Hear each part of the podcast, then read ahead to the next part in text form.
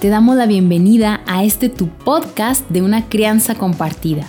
En esta ocasión te hemos preparado Natalia Creche y una servidora Pía Medellín una serie de cinco episodios llamados La educación más allá de la escolarización, durante los cuales vamos a profundizar y a cuestionarnos creencias, el origen del sistema educativo, dificultades, cómo se va formando la estructura emocional y mental de un niño o joven, el fomentar su creatividad, sus talentos, las formas de aprender que hasta ahora conocemos, también abrirnos a nuevas posibilidades reales, experiencias para la educación y aprendizaje de estos niños y jóvenes que acompañamos en su desarrollo, en el despliegue de su ser.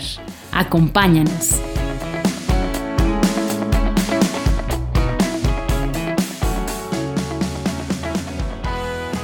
Hola Nati, ¿qué tal? Buenos días o buenas tardes o buenas noches, depende la, hora que nos estén escuchando. ¿Cómo estás, querida? Yo muy, muy contenta de, de que estemos aquí juntas, de que estemos compartiendo, como decíamos el primer día, ¿no? Nuestros propios procesos, nuestras propias búsquedas, aquello que nuestros hijos nos fueron trajero, eh, trayendo, perdón, ¿no? También eh, todo esto que yo hoy, hoy comparto forma parte de, de, todo aquello que yo tuve que cuestionar, desconstruir, investigar para poder comprender por qué mi hijo no se adaptaba a esto que todos creemos que tenemos que adaptar a nuestros hijos.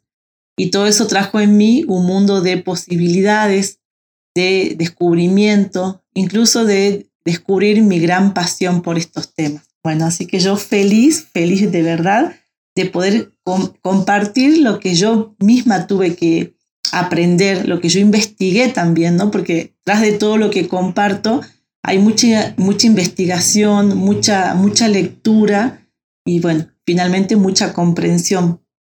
Cómo iba encajando lo que mi hijo manifestaba y lo que yo iba comprendiendo, lo que yo iba leyendo, cómo muchos autores hablaban de lo, mismo que él me mostraba, ¿no? Así que eso fue muy, muy lindo. Y hoy estamos acá compartiendo para todo el mundo, para todos aquellos que se están haciendo las mismas preguntas, que se están cuestionando o que sus hijos también los están conduciendo a este cuestionamiento, ¿no? Así es, gracias a ti que nos escuchas, ya seas papá, mamá, maestro o que quieras comprender más acerca de todo esto de la escuela, de la educación, de la enseñanza, del aprendizaje y bueno, gracias por estar aquí. Bueno, vamos comenzando este tema de hoy que es si existen otras formas de enseñar y de aprender. Y yo me pregunto, ¿cuáles son las que ya conocemos, que todo mundo conocemos, ¿no? Y cuáles vamos hoy a, mirar, ¿no? A analizar que existen, ¿no? Porque a veces ni siquiera sabemos que hay otras, ¿no? Claro, eh, está muy bueno, está muy buena tu pregunta, porque la verdad que todos hablamos eh, en términos de aprendizaje, ahora podemos decir reduciendo este término a la enseñanza escolarizada lo que, todo, lo que la mayoría comprendemos sobre aprendizaje es lo que hemos conocido sobre enseñanza obligatoria. En general y mundialmente, esto, este tipo de enseñanza se hizo, se hizo bajo un método bastante lineal, que es un poco de lo que hemos hablado en el podcast anterior, ¿no? Eh, los lineamientos que han seguido la mayoría de los estados para crear una manera de enseñar tuvieron que ver mucho con esta escuela fábrica, ¿no? Sin embargo, hoy vamos a intentar entrar a algo que yo, que yo estoy intentando desarrollar desde que descubrí también esta pasión por el aprendizaje, que es intentar comprender el aprendizaje desde el punto de vista del diseño humano. Esto sería sacar el foco de los métodos y pedagogías en el que todos terminamos eh, insertados, que todos creemos que entonces de esa manera es la única que vamos a aprender, para irnos más al diseño humano, para entrar a comprender lo que tal, también algunos autores, y no los más reconocidos, por lo menos dentro de la academia, hablan de las ciencias del aprendizaje. Em, hay alguien a quien yo escucho y admiro mucho y también aprendo de ella, que es Mariana Ludmila, y ella dice, eh, extraído de Simo Papert, un gran pensador en todos estos temas, que hay, que hay un concepto que define a la enseñanza, ¿no? Que es la pedagogía. Sin embargo, no hay ningún concepto que defina al aprendizaje. Y fíjense en que inclusive en este juego de, palabras ya podemos comprender que, que no está puesto el foco en el verdadero aprendizaje, sino que el foco está puesto en la enseñanza. ¿Y por qué necesitamos poner el foco en el aprendizaje? Porque para que haya aprendizaje, quien tiene que estar activo es el sujeto que aprende. Si bien es importante que alguien comparta sus propias comprensiones, sus propias pasiones, sus propios talentos, el aprendizaje va a suceder dentro de la, de la persona quien está interesada en abrir un proceso de aprendizaje. Por eso, para cambiar o para cuestionar la forma de enseñar, necesariamente tenemos que comprender qué es el verdadero aprendizaje o cuáles, o cuáles son las formas que existen de aprender. Yo digo siempre, como ya me escuchaste, Pía, que existen tantas maneras de aprender como seres humanos existimos. Y esto no es exagerado. La verdad es que cada uno de nosotros nació con una combinación única de talentos, habilidades, intereses, pasiones que hacen que tengamos una manera única de comprender este mundo, de aprender, de desarrollarnos. Entonces, por eso digo que hay tantas maneras de aprender como seres humanos existamos. En toda esta investigación que yo voy haciendo durante todos estos años, em, he creado un concepto que se llama desescolarizar el aprendizaje. En realidad, el aprendizaje en sí no necesita ser desescolarizado. Nosotros necesitamos desescolarizar la idea que tenemos sobre el aprendizaje. Eh, trascender nuestra idea escolarizada del aprendizaje es el desafío que todos tenemos. La mayoría, pero ¿por qué es un desafío para, para nosotros ya poder trascender nuestra idea escolarizante del aprendizaje o nuestra idea escolarizada de la, del aprendizaje, porque la mayoría de lo que hoy somos adultos hemos ido a la escuela y tenemos una idea justamente escolarizada sobre qué es el aprendizaje. Pensamos que aprender es solo algo académico e intelectual, es solo algo que sucede dentro de una institución y bajo ciertos métodos y lineamientos.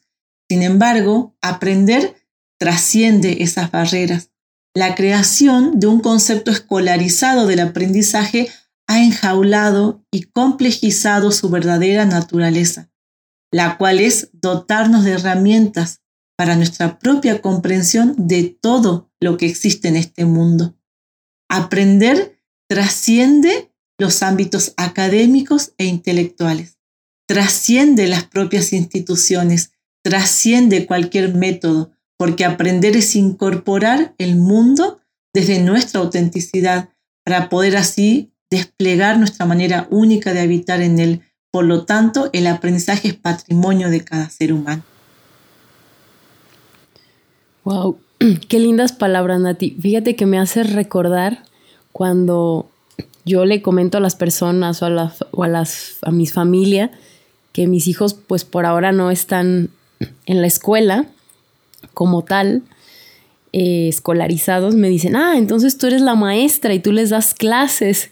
Entonces yo de repente decía, no, a ver, ¿cómo les explico algo? O sea, y tú ahorita lo estás explicando maravillosamente, eso, que yo de repente en tres palabras no puedo explicar, ¿no? Y digo, no, bueno, ellos van, ellos me van guiando a lo que quieren aprender, pero ¿cómo? O sea, realmente las personas no pueden entenderlo, ¿no? O sea, porque tenemos el aprendizaje ciertamente escolarizado, ¿no? Como bien dices en todo esto que nos compartes. Además, fíjate que esto está muy en, en nuestro inconsciente. Nosotros pensamos que sí o sí, para que exista un aprendizaje, tiene que haber alguien que me enseña. Por eso te dicen, ah, entonces vos sos la maestra, o sea, porque nosotros ya tenemos introyectado y, e inconscientemente la idea que si no hay maestro, no hay aprendizaje. Y no es que no, no, es que no necesitemos o no es que no busquemos maestros, porque esto sucede. Los, los mismos niños se acercan a otros niños para aprender alguna habilidad que ese niño ya tiene incorporada. El niño está eligiendo su propio maestro, o sea, de quién va a aprender. Pero nosotros tenemos puesto el foco en que si no hay alguien que sabe enseñar, no habrá alguien que pueda aprender. Y en realidad hay que invertir esto. Necesitamos alguien deseoso de aprender con todos sus instintos de aprendizaje activo, que se encuentre con un maestro a quien puede elegir para que lo acompañe en ese aprendizaje. Fíjate cómo cambia, ¿no? Lo que nosotros pensamos de verdad. Por eso, un poco con esto puedo introducir algo que quería decir ahora. Necesitamos abordar los mitos y creencias que nos impiden ver y comprender que el aprendizaje forma parte del diseño humano y lo que realmente no puede suceder es que no podamos aprender. Porque fíjate que acá eh, tus papás o familiares piensan, ah, si este niño no va a la escuela, entonces no va a aprender. Porque nosotros pensamos que el aprendizaje depende de que exista alguien de quien enseñe. Y en realidad el aprendizaje depende de que haya alguien de, que quiera aprender, ¿no? Y como todos los seres humanos queremos aprender siempre, no hay forma de que no podamos aprender. De hecho, estamos aprendiendo todo el tiempo. Lo que sucede que con esta idea escolarizada del aprendizaje, los padres dejamos de observar los aprendizajes que a diario nos traen nuestros hijos. Y es así como cada niño que necesita que haya un adulto cerca que lo confirme internamente, abandona muchos procesos de aprendizaje que inician en lo cotidiano. Y esto sí es lo que, lo que estamos intentando transmitir a padres y a maestros también, de que no es que el niño no, no aprenda porque no quiere incorporar lo que yo quiero enseñar. El niño está aprendiendo todo el tiempo. Solo necesita un buen observador que lo acompañe a confirmar que ese proceso que está iniciando es importante para él. Porque acá sí sucede algo. Los niños dependen de, de un adulto, dependen en primer lugar de una mamá que los confirme, que los acompañe, que los mire y que le diga, sí, eso estás desplegando tiene que ver con vos mismo, ¿no? Sino también, porque acá invito a algunos adultos que nos estén escuchando a intentar recordar cuántas cosas tal vez les gustaban de verdad hacer cuando eran niños y las han dejado de hacer porque no hubo ningún adulto que observó que tal vez teníamos talento para todo esto. Fíjate, Pía, que yo recordé por una prima, porque yo, yo lo había olvidado, yo creo que muchas veces he, contado que este sistema certificó mis estudios en ciencias económicas. Sin embargo, me atreví a ir en búsqueda de muchos eh, otros talentos míos que habían quedado sin explorar. Y una prima me recordó que ella tenía ropas de las muñequitas que las había creado. Yo había cosido ropa para las muñecas. A mí me encanta tejer, a mí me gusta coser, pero no pude desplegar esa parte de mí. Tal vez mi mamá, bien puesta con la idea de que yo pueda estudiar, ir a la universidad, no pudo ver que tal vez había un talento mío, había algo que a mí me gustaba, para lo que yo tenía cierta facilidad seguramente, ¿no?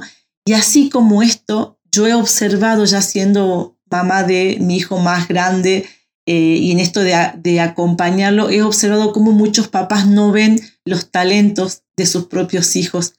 He contado en otra experiencia también que un día estaba mi hijo jugando con plastilinas con una vecina que modelaba de una manera hermosa, armaban todo el juego de plastilinas para después jugar con todo eso. Y su mamá llegó muy apurada a llevársela para hacer las tareas y no pudo en ningún momento observar eh, lo que esta niña tenía como talento, porque para esta mamá lo único importante era que cumpliera con el deber escolar. Por eso digo, esto no se trata de estar en contra de la escuela, no, esto no tiene que ver solo con la escuela, sino con lo que a muchos adultos se nos queda por observar de cada niño. Es intentar integrar lo que los niños hacen a diario naturalmente, porque ahí están sus verdaderos intereses y sus verdaderos talentos y acompañar ese despliegue.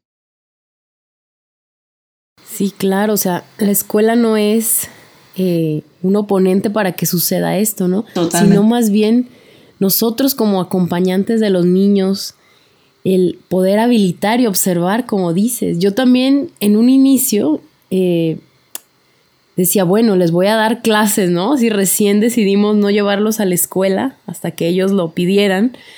Y yo me veía así, ¿no? A una hora les hablo inglés, una hora vemos algo de matemáticas, pero yo veía que ellos no les interesaba lo más mínimo. Entonces yo decía, bueno, a ver, entonces voy a acompañar. Y así es como he estado y me he dado cuenta de cosas impresionantes, como ellos van aprendiendo todo lo necesario, ¿no? Totalmente. A leer, a hacer sumas, o sea, solitos van ellos eh, integrando todo eso. Vamos a eh, dedicar un podcast especialmente a la lectoescritura y a las eh, matemáticas. Yo iba a hablar un poco de eso hoy, pero da para que lo hablemos específicamente, porque aparte también, producto de nuestro paso por la escuela, tenemos puesto mucho el énfasis en la lectura y en las matemáticas, pero lo, lo tenemos puesto de una manera escolarizada también y escolarizante. Entonces merece que abramos un podcast específico sobre, sobre este tema, Pia. Pero es tal cual como eh, vos decís. Decía Andrés Ter, eh, en un mundo donde todos hablan, no hay manera que un niño no comience a hablar. Y esto es lo que pasa, un niño en algún momento comienza a hablar. En un mundo donde todos caminamos, no hay, no hay forma de que un niño comience, no comience a caminar. En un mundo donde todos leemos, decía Andrés Ter, no hay forma que un niño no quiera comenzar a leer. En algún momento va a comenzar a leer. Porque sí me, eh, me gustaría citar acá a un psicólogo estadounidense que es Peter Gray, que entre tantas lecturas que yo hice es una de las que más me impactó porque él habla de los instintos educativos. Nosotros nacemos por diseño humano con instintos de autoeducarnos, autoeducarnos, o sea, todo lo que yo necesito para poder adaptarme. Y justamente son estos instintos lo que vienen en el diseño internamente para poder adaptarme a este mundo. Si en este mundo, porque la lectoescritura tiene 5.000, 6.000 años, antes no se utilizaba. Bueno, si en el mundo de hoy utiliza una simbología para, para comunicar, es obvio que cualquier niño que quiera desarrollarse felizmente en este mundo, en algún momento va a querer leer y escribir, porque es el medio necesario para transmitir y para comunicar. Pero es un poco todo esto lo que necesitamos cuestionar. Es muy, perdón Cipia, me decís. Sí, nada más para decirte, yo veo que Eli, mi hijo grande, está aprendiendo a leer y escribir así como aprendió a hablar, así, con su propia técnica. Totalmente. O sea, mirando, observando, comparando, o sea, y lo está logrando, ¿no? Ahí va poco a poco y, y también te quiero agradecer porque leí un artículo en tu página donde compartías cómo Lauti empezó ya, porque a ti te preocupaba y a mí me preocupaba desde los tres años. y ya después de leerte dije, no, bueno, o sea, ya no me preocupo más. Y sí, ahora que tiene seis, desde los cinco empezó a, o antes a escribir su nombre él solo, me lo rayó en el brazo, luego les comparto las imágenes Ay, qué hermoso. Me rayó en el brazo su nombre yo estaba fascinada, ¿no? Entonces, sí, o sea, van aprendiendo así como ellos, ellos solitos naturalmente se les da. Totalmente. ¿Y, qué es lo que sucede en realidad con eh, la escuela? Y bueno, acá vamos a hablar un poquito de la lectoescritura. Lo que sucede es que, mira, te digo, todos los niños en algún punto, aunque hayamos ido a la escuela, hemos aprendido a leer solos en el sentido de que hemos aprendido a leer cuando de verdad estábamos preparados para ello. El tema es que muchas veces la escuela, por el sistema tal cual está pensado, pide que el niño sepa leer en un momento que tal vez el niño no tiene todo el desarrollo fisiológico para poder hacerlo, porque también hay que considerar esto, no es solo el interés de adaptación de un niño, sino si está preparado. Por ejemplo, un niño comienza a hablar no solo por interés de adaptación, sino porque además está ya preparado eh, maduro en ciertos aspectos biológicos para poder hacerlo, ¿no? Entonces, esto es algo que sí vamos a entrar un poco más cuando estemos en el podcast específico sobre estos temas. Pero tal cual es, o sea, todos nos sentimos libres y acompañamos fácilmente a que nuestros hijos se desplieguen hasta que entra esa edad que la escuela dijo que ya tienen que saber leer y escribir y ahí nos tiembla a todos todo porque pensamos que nuestro hijo tiene un problema porque todavía no sabe leer y escribir. Y esto no es así, esto es mito, lo vamos a trabajar en el podcast sobre, sobre lectoescritura y sobre matemáticas. Hay algo que, me gustaría terminar como de, decir en, en este tema, ¿no?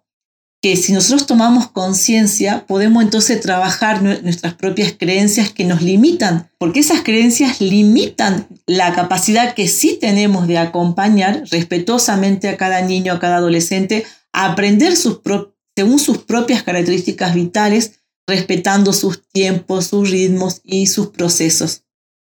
Y acá sí estamos parados casi todos pías. Muchas veces los mandatos escolares nublan e impiden ver al niño que tenemos frente, al niño, al adolescente que tenemos frente. Verlo desde su, autenticidad. Es tanta nuestra necesidad ciega y engañada de encajar todo el tiempo a nuestros hijos en estos mandatos que no podemos reconocer todo lo que esos niños, esos adolescentes son en potencia y en esencia. Desescolarizar nuestra manera de ver el aprendizaje nos permitirá comenzar a observar con una lente más limpia todo lo que, lo que nuestros hijos, nuestros niños, nuestros adolescentes hacen y son en esencia. Todos los niños, todos los adolescentes nacen con grandes potenciales, con grandes talentos, con grandes virtudes, pero a su vez nacen dependientes de nuestro acompañamiento. Es por eso que los que necesitamos hacer todo este cuestionamiento somos los adultos, padres, profesores, abuelos, todas las personas que acompañamos niños, necesitamos cuestionar esto, porque los niños y los adolescentes van, a necesitar de un adulto que sea capaz de observar y de permitir que este niño encuentre un lugar donde seguir desarrollando, desarrollando todo esto que le interese, encuentre un buen maestro. Lo ideal sería que cada persona pueda elegir su propio maestro. Nosotros, por ejemplo, estamos acá compartiéndonos, compartiendo nuestros aprendizajes y hay personas del, del otro lado, lo que nos escuchan, que por una necesidad interna de comprender algo que no, que no han comprendido hasta ahora, es que no están escuchando, o sea, no están eligiendo como maestras, pero porque ellos mismos tienen una necesidad de aprendizaje, de comprender algo que nunca se habían cuestionado. No es que nosotros estamos diciéndole a otro que tiene que hacer, es que nosotros estamos compartiéndonos y compartiendo aquello que nos apasiona, aquello que hemos descubierto, aquello que para nosotros también ha sido algo que ha constituido una búsqueda y una exploración. Hoy estamos aquí compartiéndonos eso que muchos comprendemos como enseñar. Y del otro lado seguramente va a haber mucha gente que al igual que todo niño, con una duda interna, con una falta de comprensión, con un hueco, con un vacío. Sabes que los, que, los procesos de aprendizaje inician cuando sentimos un vacío por dentro, algo no nos encaja. Y esto pasó siempre en el diseño humano. Algo no nos encaja, entonces vamos a la búsqueda de una comprensión nueva. Y ahí es donde encontramos un nuevo maestro. Sí, wow, qué lindo esto que dices, ¿no? Esa inquietud, hay que hacerle caso, ¿no? Totalmente nosotros estamos todo el tiempo deseosos de aprender, solo que no le damos lugar ni importancia a todos esos vacíos que constantemente estamos sintiendo. Lo que pasa es que hemos aprendido a mandar a la sombra y adormecer todos nuestros vacíos porque ante todo hay que responder a los lineamientos de este sistema. Y ahí estamos parados todos. Por eso es que tampoco luego tenemos construidos pensamientos propios, esto es algo que vamos a hablar también, no estamos tan vacío de comprensiones propias, por eso también estamos tan dudosos en nuestras propias ideas, en nuestras propias comprensiones, por eso tampoco sabemos cómo crear nuevas maneras de enseñar, porque claro que podemos hasta incluso desescolarizar el aula, ¿no? Si yo soy un docente que de verdad comprendo que mis alumnos no están aprendiendo nada, que no la pasan bien, y si de verdad yo soy apasionado de lo que hago, voy a, atreverme a desescolarizar el aula, ¿no? A llevar una manera diferente de compartirme con mis alumnos, de compartir aquello que a mí me apasiona. Pero acá también tendremos que cuestionar si quienes estamos ejerciendo el rol de docentes estamos haciendo algo que nos apasiona o estamos haciendo solamente algo porque hay que hacerlo de, de X manera o porque necesitamos generar recursos, ¿no? Porque acá, acá también eh, se juega cómo un niño o un adolescente va a despertar su interés por algo si yo, quien soy, quien estoy compartiendo o enseñando, ni siquiera tengo interés en lo que estoy haciendo, ¿no? Por eso es importante desconstruir esta idea de enseñar por enseñar, o sea, de obligar a otro a escuchar lo que yo le quiero decir, más o menos sería por ahí. Sí, y por eso se da en la misma aula toda esta apatía o toda esta lucha de poder entre el profesor y los, y los estudiantes. ¿No es así? Porque luego no comprendemos eh, las formas de cómo ellos aprenden o sus propios intereses. Y te quería hacer una pregunta acá.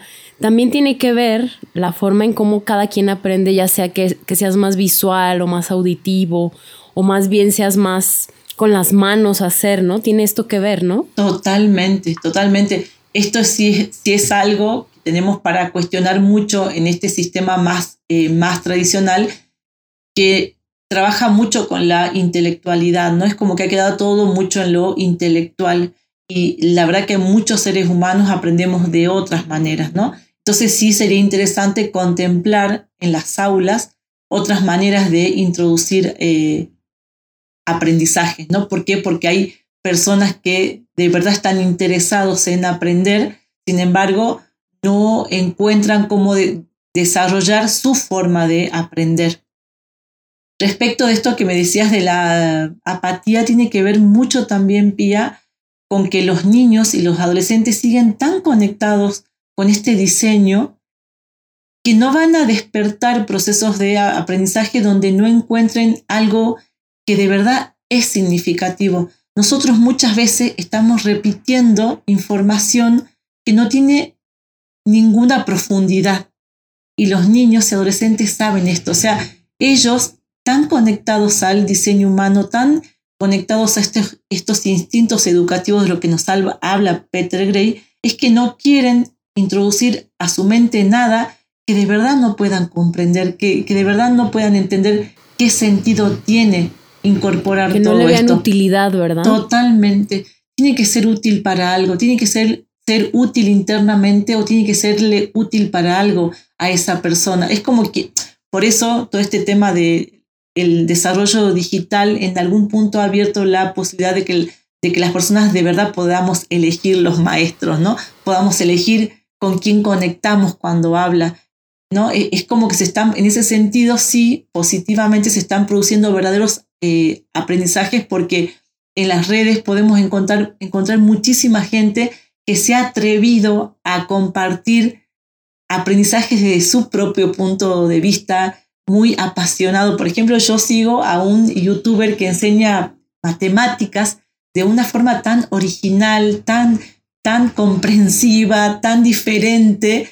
Y bueno, la verdad que es mucho más auténtico. Y la verdad que quien ¿Cómo se, llama? ¿Te recuerdas? Ay, ahora no, pero si no lo busco y lo, y lo compartimos porque aparte se hace preguntas muy, muy buenas. Entonces, bueno, ves esto también, ¿no? Fíjate que aprender o iniciar procesos de aprendizaje tiene que ver con eh, hacernos preguntas, ¿no? Entonces, cuando de verdad alguien está compartiendo aprendizaje, también está compartiendo comprensiones y está compartiendo sus propias preguntas, ¿no? Por eso también despierta el interés en otro ser humano. Está como muy conectado, ¿no? Sí, claro. Y en esto que dices, se me viene, o sea, como ahorita cuentan, ¿no? De que los niños y los adolescentes están más conectados con esa intuición o con esa inquietud por aprender y que nosotros ya adultos papás, maestros, cualquier persona que nos escuche, recordar esos momentos, cómo fueron para nosotros, ¿no? Cómo nos fuimos desconectando. Y es por eso que ahora no confiamos en nuestra propia intuición con nuestros hijos, porque hay algo, como dices, que estamos inconformes o algo que, que nos tiene eh, no satisfechos o inquietos y no nos atrevemos a hacer algo distinto. Y también por qué no nos atrevemos, ¿no? Por este mismo pensamiento de no salirnos de lo que debe ser. Totalmente, por puro miedo. Por eso yo digo siempre es que necesitamos trabajar eh, nuestras creencias. Nuestras creencias, se, nuestras creencias se instauran y dicen, por dentro de la, de la creencia está todo bien y por fuera está todo mal. O sea que lo que voy a sentir si quiero cruzar una creencia, traspasar una, creencia, trascender una creencia, es miedo. Es lo primero que vamos a conectar con el miedo. El miedo a, lo desconocido, a hacer algo distinto. Totalmente. Y sobre todo por esto, ¿no? Porque no creemos que, que si seguimos en este mismo camino ya trazado, creemos que, que no vamos a lograr ser exitosos o una carrera o que nuestro hijo eh, fracase, ¿no? Sobre todo eso, ¿no? El miedo al fracaso. Totalmente. Lo que pasa que hay cierto lineamiento al que se nos conduce y, y se nos da cierta certeza. Si voy a la escuela, voy a, voy a aprender y si termino todos los requerimientos escolares, voy a conseguir un trabajo. Entonces está todo tan medido que si no nos salimos de, de esa medida, no comprendemos que hay otras maneras de arribar al desarrollo pleno de cada ser humano.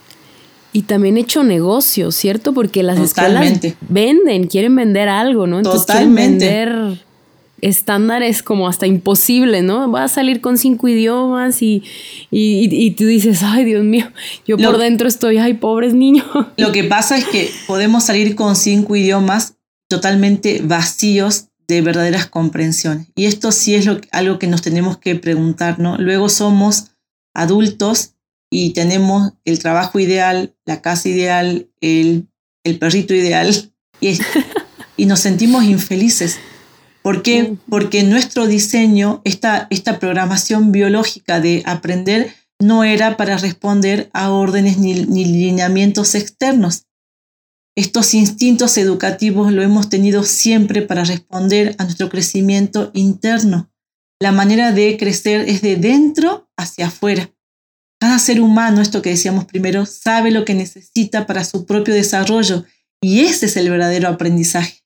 Así como toda semilla contiene dentro la información para su crecimiento y solo necesita de un suelo fértil, de luz y de agua para crecer, de igual manera los, los seres humanos nacemos con la inteligencia de nuestro desarrollo y crecimiento en cada célula. La acción espontánea, ese instinto del que vos estás hablando, Pía, con la que nacemos todo, que no, la vemos más en un niño porque todavía se la permitimos cuando son pequeñitos, es la que da inicio a las comprensiones espontáneas de este mundo. La comprensión espontánea produce una convicción interna de que estoy en lo cierto. O sea, vieron un bebé que ve una pelotita por ahí y se mueve hacia esa pelotita es porque ese niño, ese bebé, quería comprender de qué se trataba. Entonces su convicción, su eh, espontaneidad lo conduce a esa convicción interna, a comprender, y para eso necesita tocar a esa edad, a tocar esa pelotita y cuando la toca y nos dice capaz, ah, ah, y ahí decimos, ah, ¿te gusta esa pelota? el niño entonces va grabando, ah, esto es pelota, esto que a mí me interesaba se llama pelota. Así como esa comprensión son todas las comprensiones a lo largo de nuestra vida. No es que nosotros perdamos interés espontaneidad, bueno, sí lo perdemos, perdón, se va reprimiendo, ¿no? Sino que esa espontaneidad y esos intereses van tomando em, formas más complejas. Es por eso que siendo adultos podemos llegar a comprensiones más complejas también.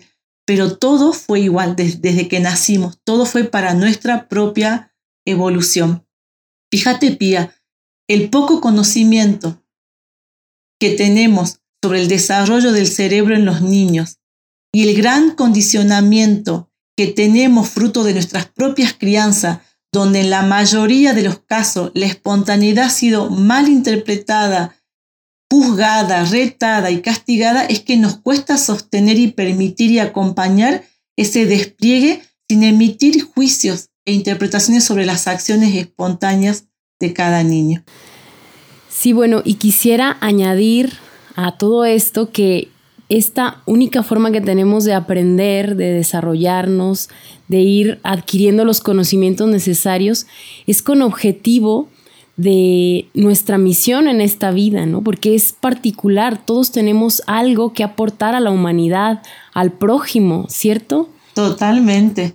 Y de eso es de lo que nos estamos perdiendo si seguimos enjaulando al aprendizaje en nuestra idea escolarizada, ¿no?